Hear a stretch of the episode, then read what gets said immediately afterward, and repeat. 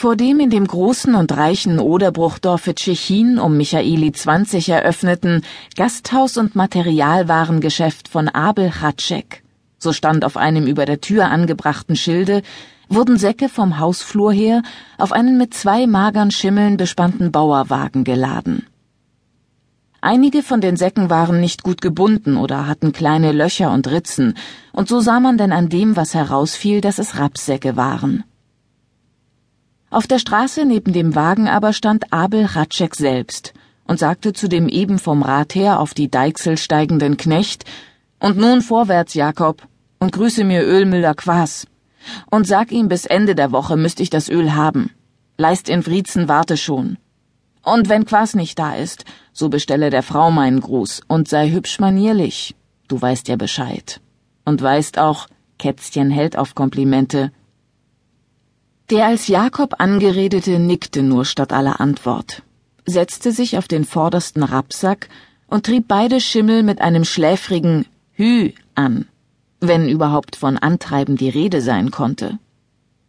Und nun klapperte der Wagen nach rechts hin den Fahrweg hinunter, erst auf das Bauer Ortsche Gehöft samt seiner Windmühle, womit das Dorf nach der Frankfurter Seite hin abschloss, und dann auf die weiter draußen am Oderbruchdamm gelegene Ölmühle zu.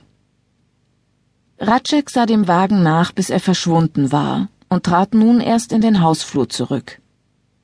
Dieser war breit und tief und teilte sich in zwei Hälften, die durch ein paar Holzsäulen und zwei dazwischen ausgespannte Hängematten voneinander getrennt waren.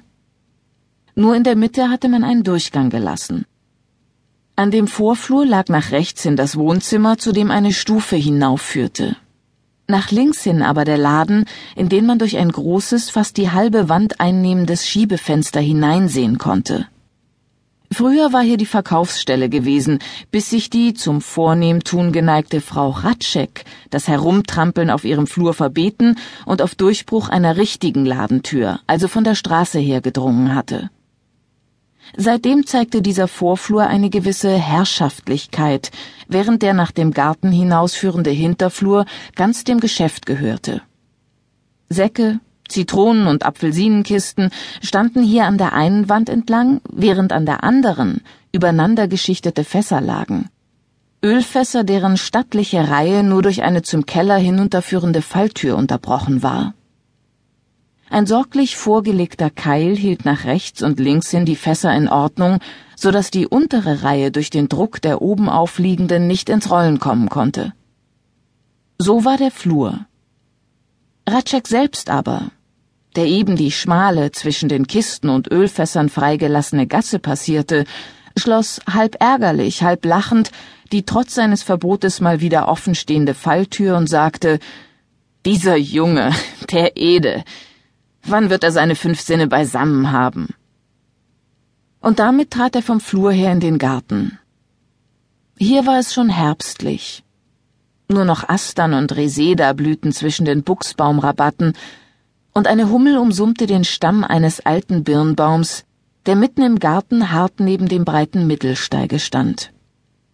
Ein paar Möhrenbeete, die sich, samt einem schmalen, mit Kartoffeln besetzten Ackerstreifen, an eben dieser Stelle durch eine Spargelanlage hinzogen, waren schon wieder umgegraben.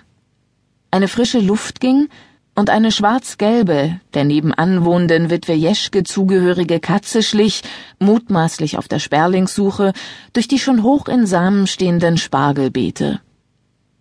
Ratschek aber hatte dessen nicht acht. Er ging vielmehr rechnend und wägend zwischen den Rabatten hin und kam erst zur Betrachtung und Bewusstsein, als er, am Ende des Gartens angekommen, sich umsah und nun die Rückseite seines Hauses vor sich hatte. Da lag es. Sauber und freundlich, links die sich von der Straße her bis in den Garten hineinziehende Kegelbahn, rechts der Hof samt dem Küchenhaus, das er erst neuerdings an den Laden angebaut hatte. Der kaum vom Winde bewegte Rauch stieg sonnenbeschienen auf und gab ein Bild von Glück und Frieden.